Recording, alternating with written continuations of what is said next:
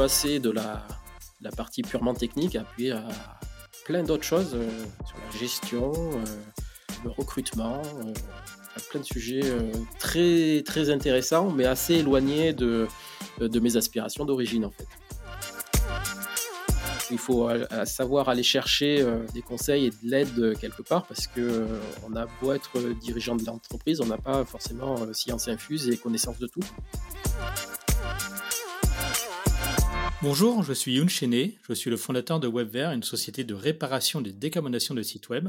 En 2021, j'ai décidé de passer d'un rôle de CTO de startup à un rôle de créateur et de gestionnaire d'entreprise, CEO. Je me suis vite rendu compte que je ne suis pas le seul à avoir emprunté cette voie. Avec TechRox, nous allons vous partager une mini-série de podcasts dédiés au passage de tech leader à CEO. Cette mini-série de podcasts va vous permettre de découvrir de nombreux parcours, tous différents les uns des autres, avec des tech leaders qui sont passés de l'autre côté de la barrière nous allons parler du passage côté business. Cette semaine, nous accueillons Maxime Varinard, le fondateur de Vaisonnet. Bonjour Maxime. Bonjour Youn. Est-ce que tu peux te présenter euh, via ton métier de tech leader que tu avais avant de passer chef d'entreprise? Oui, ben, j'étais euh, responsable informatique euh, au sens large dans une, une petite entreprise. Alors, responsable informatique à cette époque-là, donc c'était les années euh, 2000, euh, à partir de 2002, 2005.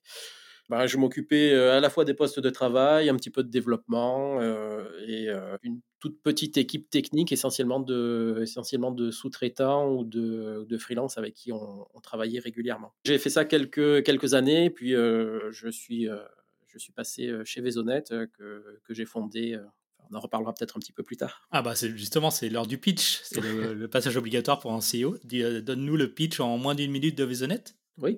Alors Vaisonnet, on est éditeur de logiciels et on crée des passerelles pour échanger automatiquement des données entre des sites e-commerce et des logiciels de gestion commerciale. Donc en fait, on évite euh, à nos utilisateurs de ressaisir deux fois la même information et les informations plutôt euh, pénibles, les euh, stocks, la compta, la gestion, les factures, pour qu'ils puissent se concentrer sur bah, sur des tâches à valeur ajoutée, le SEO par exemple. Et je crois que vous êtes basé dans des endroits sympas dans le sud de la France, si je me souviens bien. Alors, il paraît que ça s'entend un peu à ma voix, mais euh, oui, on est dans le sud de la France, euh, exactement à Vaison-la-Romaine. Euh, Le, le nom de Vaisonnet vient de là, on n'a pas cherché très original. Et euh, donc, Vaison-la-Romaine, on est un petit peu au nord d'Avignon, dans le, dans le Vaucluse. Et qu'est-ce qui a été le motivateur, l'élément déclencheur pour passer de directeur informatique à euh, gérant d'entreprise? Alors en fait, c'était euh, sur une idée euh, assez simple, c'est que euh, dans l'entreprise où, je travaillais, il y avait des besoins qui, à l'époque, n'étaient pas couverts par le marché et que j'ai commencé à- à développer en fait des solutions pour répondre à des besoins en interne. Et puis, euh, je, me suis dit que ces outils-là, peut-être que d'autres entreprises pouvaient en avoir besoin. Et c'est comme ça que l'idée a un petit peu germé de, de Vaisonnet, c'est que bah, les outils, les outils qu'on développait en interne, ben, on pouvait peut-être le, proposer à d'autres. Et c'est comme ça qu'en fait j'ai fondé Vaisonnet. À partir de ce premier cas client, mon ancien employeur était et est toujours mon, mon premier client. Donc ça fait quand même un, saut parce que je passais de la, la partie purement technique à puis à plein d'autres choses. euh, sur la gestion, euh, le recrutement, euh, enfin plein de sujets très très intéressants, mais assez éloignés de, de mes aspirations d'origine en fait. C'était en quelle année, euh, la- au moment où tu as fait le passage? Euh, alors Vaisonnet, euh, je l'ai créé fin 2005. Donc il y a eu une phase de transition en fait, hein, de, euh, où j'ai gardé les, euh, les deux casquettes pendant, pendant quelques temps et puis j'ai lâché progressivement euh, mon emploi, emploi précédent. Donc ça fait, euh, ouais, 2005, ça fait, commence à faire, euh, faire plus d'une quinzaine d'années maintenant. Mine de rien, c'est en amont par rapport au marché du e-commerce en France. Ça a explosé vraiment en 2008-2009, je trouve, j'ai trouvé moi. Le, le métier que je faisais à l'époque, en 2005, par rapport à maintenant, ça n'a plus rien à voir. Euh, déjà, on travaillait avec, euh, pour euh, ceux qui connaissent un petit peu les, les CMS et côté e-commerce, actuellement, on, a- on parle de, de PrestaShop, de WooCommerce avec WordPress, de Shopify. Aucun de cela existait. Euh, à l'époque, on travaillait avec OS Commerce. Alors, ça peut peut-être rappeler des souvenirs à beaucoup de monde. On ne connaissait pas les objets, par exemple, enfin, des, choses comme ça. Donc oui, oui, c'était très en amont de l'e-commerce. Et, d'ailleurs, euh, Vaisonnet a, évolué un, petit peu au fil, au fil du temps. C'est que au départ, on proposait, des services de développement, sur OS Commerce avec, heu, bah, le les offres de passerelles et de connecteurs qu'on continue à commercialiser, heu, aujourd'hui et puis petit à petit le monde de l'e-commerce a mûri à partir de 2000, heu, oui 2008, heu, 2010 et heu, progressivement on a, lâché cette partie, web pour se concentrer que sur la partie, que sur la partie connecteur qu'on a actuellement. Tu as commencé tout seul ou avec, un une associée ou un associé? J'avais un associé qui était mon père, heu, qui m'a, heu, beaucoup aidé sur, sur la partie, compta, gestion, avant qu'il soit qu'il soit à la retraite. Le me le meilleur de la gestion, le meilleur de la gérance. Je je sais pas, mais en tout cas, c'est vrai qu'en en fait, en passant, d'un rôle de CTO à CEO, en fait, on devient quelque part, on devient un petit peu seul, un peu la solitude du dirigeant qu'on entend parler, c'est, alors c'est un mythe, oui et non, c'est qu'en fait, il faut il faut, heu, à savoir aller chercher, heu, des conseils et de l'aide, heu, quelque part parce que, on a beau être, dirigeant de l'entreprise, on n'a pas forcément, science infuse et connaissance de tout. C'est c'est aussi pour ça que même si, au départ j'ai commencé, j'ai commencé tout seul parce qu'au final j'avais j'étais le seul à avoir un rôle vraiment opérationnel dans l'entreprise. Après, j'ai essayé de vite, m'entourer parce que, ben, en fait, ce qui fait la richesse d'une entreprise comme la nôtre, c'est l'équipe qui la constitue et heu, essayer d'avoir une équipe le plus, hétérogène possible pour, pour que ce soit plus riche, plus alors pas forcément plus intéressant à gérer, mais en tout cas, chacun voit les choses un petit peu de manière différente et on peut construire des choses, des choses, des choses bien comme ça. C'est c'est quels ont été tes premiers recrutements? C'était à la vente, à la technique, au support, à la relation client? Le premier ça a été à à la vente parce que, bah, moi je viens de la partie technique et la vente, il y en a toujours besoin dans une entreprise et je suis, heu, pas forcément très bon commercial. Donc le premier ça a été sur la vente. Ensuite, ça a été sur le support client. Parce que quelque chose que que je me suis, heu, que je me suis aperçu alors avec, heu, avec l'expérience, avec des erreurs, heu, et cetera, hein, mais c'est que le support, la bonne personne pour faire du support, c'est pas, un bon technicien, c'est quelqu'un qui est bon sur les relations humaines, puis qui connaît, qui a un peu de technique. Voilà, c'est comme ça que j'ai constitué la première équipe, d'abord commerciale, ensuite une personne au support. On est resté quelques années comme ça et puis on a un petit peu grossi, surtout surtout avec le covid. Sur la vente, c'est des salariés, c'est des externes et comment ça s'est lié à ta culture? Actuellement, c'est un salarié. Au départ, j'ai, j'ai cherché, heu, plutôt hem, alors c'était sur le 1 recrutement, hein, donc j'ai, heu, cherché plutôt, heu, quelqu'un d'externalisé, sous forme de freelance. Ce qui, au final est assez, hem, assez compliqué à trouver à trouver. Hem, j'ai jamais été, franchement satisfait de cette, cette, partie-là, parce que, on a des, logiciels qui sont plutôt longs à vendre. Alors je vais caricaturer un peu, nos clients et le marché, hein, mais, nous sur le connecteur, on échange des données, donc ça veut dire qu'il faut qu'on ait un site e-commerce qui fonctionne. Donc on a 2 profils de clients. Il y a ceux qui, créent leur site et disent: «Mince, mince, heu, super ça fonctionne, mais maintenant je perds trop de temps, qu'est-ce que je peux faire? J'ai besoin d'un connecteur tout de suite maintenant». Ça, c'est une petite partie de nos clients et puis il y a ceux qui, heu, réfléchissent en amont du projet, mais tellement en amont qu'ils sont sur la conception, avant même la conception même du site. Donc on se retrouve, heu, à être consultés, heu heu, en même temps que l'agence web, grosso modo, pour faire le site internet. Donc il y a le délai de décision pour réaliser le site. Après, il y a le délai de conception, du site, avec les retards qu'il peut y avoir du fait du client, du fait de l'agence et cetera et nous, on arrive encore après et en fait, on se retrouve entre le le début, heu, du process commercial, du prospect à la signature. Il peut y avoir plusieurs mois et quand je dis plusieurs mois, notre délai de signature, c'est soit, heu, dans les 15 jours qui suivent le devis, soit entre 6 et 8 mois. Ouais, il faut que les tous les articles soient faits, soient mis sur le site, soient publiés, Exactement, tout ça, c'est long. exactement et du coup, trouver un commercial, heu, externalisé, où on lui dit, bah parce qu'un commercial, il a il a forcément une partie de de commission sur les ventes. La commission, tu l'auras probablement dans 8 mois, heu, c'est un peu compliqué à trouver. Faut quand même manger et faire vivre sa famille. Exactement. C'est pour ça que du coup, si c'est pour payer un un commercial externalisé, au final, en l'internalisant, ça coûte pas forcément plus cher. C'est peut-être un peu moins souple, mais j'ai moi j'ai fait ce ce choix-là, en tout cas. Et comment, bah, c'est ce qu'on avait parlé dans la préparation, c'est comment la, culture du commerce est entrée dans la, une culture un peu plus tech qu'est Vaisonnet dont tu m'avais parlé. Chez, chez on, on reste quand même euh, très technicien et on est un métier euh, très technique parce qu'on fait, euh, je ne vais pas dire qu'on fait rentrer des ronds dans des carrés, mais on a deux systèmes qui nativement ne savent pas communiquer entre eux. On va essayer de les, faire communiquer. Cette partie-là, il faut arriver, un, à la comprendre nous en interne pour la déployer et après, il faut la faire passer au client. Le client, discuter avec lui qu'il a un stock à virgule, que c'est géré ou pas géré, lui, au final, ce qui il, s'en moque. ce qui l'intéresse, c'est que ces produits soient à jour sur le site internet. Donc il faut qu'on veille quand même à, avoir une bonne, un bon vernis technique, parce que si on l'a pas, on se retrouve Enfin, vous avez peut-être tous connu. Alors, qu'est-ce que je vais. France Loisir, par exemple, les vendeurs France Loisir, parce que au moins, je vous dis une boîte qui n'existe plus, qui, sont capables de vendre un peu tout et n'importe quoi. Et puis, vous achetez un, un, livre, et puis au final, vous retrouvez avec avec toute l'encyclopédie. pour les plus jeunes, euh, vous demanderez à vos parents. Exactement, ouais, parce que après j'ai bien d'autres idées en tête, mais euh, je, je, je, je, veux, je veux frustrer personne euh, là-dessus. En fait, nous, enfin, c'est peut-être aussi mon, passé de technique. Quand on propose quelque chose au client, il faut qu'on soit sûr qu'on puisse lui réaliser, que ce soit techniquement réalisable. Quoi.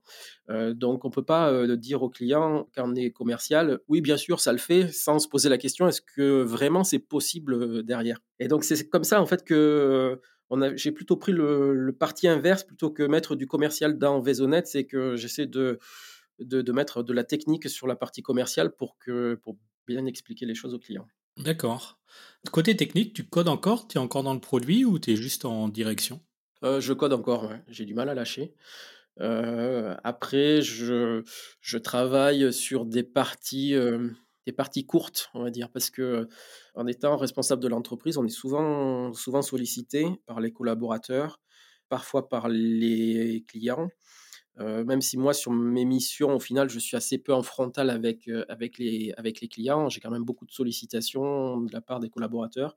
Enfin, quand on développe, en tout cas, c'est moi, je fonctionne comme ça, je ne peux pas être dérangé toutes les cinq minutes parce que sinon, sinon, j'arrive pas à avancer.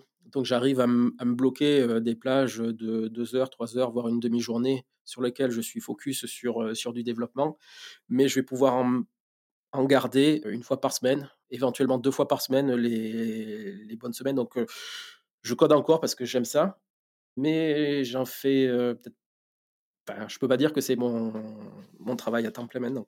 une demi-journée, c'est bien. Hein. Moi, quand j'arrive à faire une demi-journée, c'est quand je suis bien organisé et qu'il n'y a pas eu de sollicitation qui n'était pas prévue. Quoi. Donc, c'est facile. Ah non, c'est pas facile. Ouais. C'est pas facile.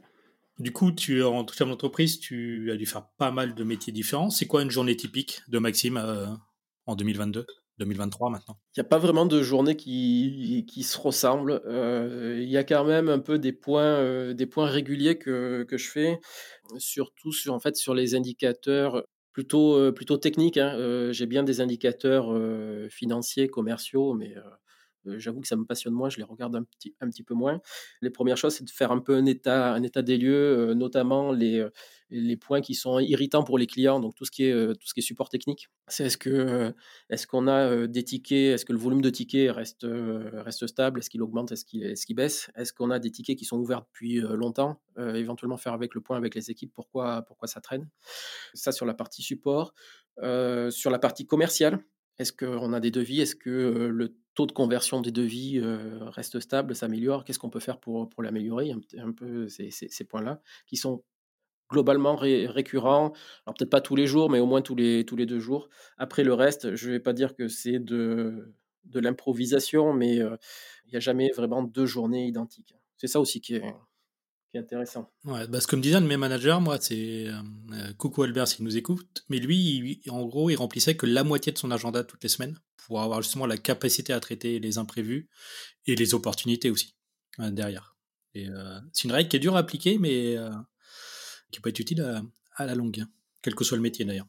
Oui, tout à fait, parce que c'est vrai que quand il y a un imprévu, enfin, mon, mon, vrai problème actuellement, c'est la gestion de ces, de ces imprévus-là. C'est que j'ai tendance un peu à. Bah, il y a de la place dans l'agenda, je remplis. Sauf que, entre, par exemple, un rendez-vous client sur lequel on, prévoit une demi-heure ou une heure, et puis finalement dure ne serait-ce qu'un quart d'heure de plus, le temps qu'on saisisse le compte rendu, enfin, on est déjà en retard sur le rendez-vous suivant. Enfin, c'est difficile d'enchaîner si on n'a pas d'espace intermédiaire.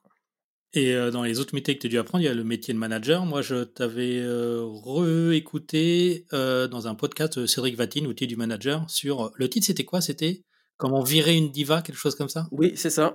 Un titre un peu accrocheur, mais j'avais participé au, podcast de, Cédric pour partager un peu cette expérience-là que j'ai trouvée intéressante et qui, et qui au final, j'avais pas trop réussi à, vrai vraiment à trouver des informations là-dessus.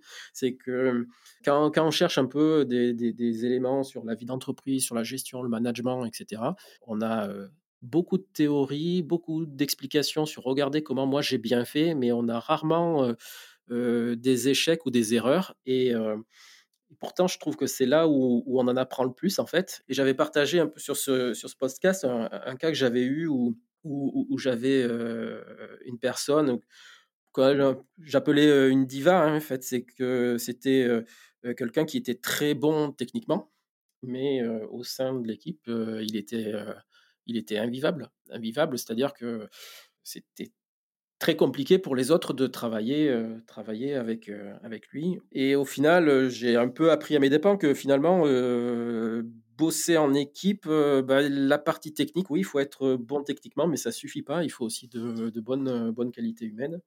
Et, ça, j'y fais maintenant, j'y fais très attention sur le, sur le recrutement. C'est que, au-delà des compétences techniques, c'est est-ce que, est-ce que l'équipe s'entend bien avec l'autre personne? Est-ce que la partie communication passe bien? Alors, on reste sur des, sur des métiers un peu j'irais de geek, hein, il y a toujours un peu l'image du, développeur barbu au fond de sa grotte qui parle à personne. C'est pas un souci, mais de temps en temps, il faut parler à d'autres barbus ou, des gens qui ne le sont pas. Euh, et ça, comment ça se passe? Euh, Est-ce que tu le gères Est-ce que tu le gères pas? Euh, Et ça, je l'avais un peu appris à mes dépens. Ça a mal, ça mal fini hein, parce que la personne en question, bah, on, était, on, avait fini par, par un licenciement. ça s'est beaucoup mieux passé après. Maintenant, je me dis, oui, c'est évident, mais en fait, sur le, sur le moment, je pense que la, la, la, chose la plus difficile à faire, en tout cas pour moi, mais probablement pour beaucoup de chefs d'entreprise, c'est de, de licencier une personne parce que parce qu'au final, enfin, ça reste, ça reste un échec. Un échec parce que soit on n'a pas su correctement la manager, soit on a mal fait le recrutement quelque part. Et, et puis c'est aussi un problème humain pour la personne qui, qui peut être licenciée, qui n'était pas forcément d'accord avec ça. après, c'est mieux que d'être en tension sur le travail pendant deux ans, alors que des fois, il vaut mieux prendre deux routes différentes. Mais... C'est ça pour l'esprit des deux, des deux côtés. Moi, moi, je me rappelle, moi, première année où j'ai fait du management, je pense que j'ai fait toutes les bêtises possibles en un an. Et après, justement, j'avais bah, un des fondateurs de TechRox, Dimitri, qui m'avait conseillé le podcast de Cédrine sur euh, les outils du manager. Et moi, c'est la mise en place des 1 qui m'avait beaucoup aidé. C'est des choses que tu as aussi mis en place de ton côté? Oui, oui, oui, tout à fait. Sur, le management, en tout cas, euh, moi, sur toutes les formations que j'ai faites, euh, c'est pas, pas un truc qu'on apprend. Et puis, euh, je suis pas convaincu que tant qu'on n'est pas dans le, dans le bain, on, ça paraît peut-être un peu toujours un peu, un peu lointain.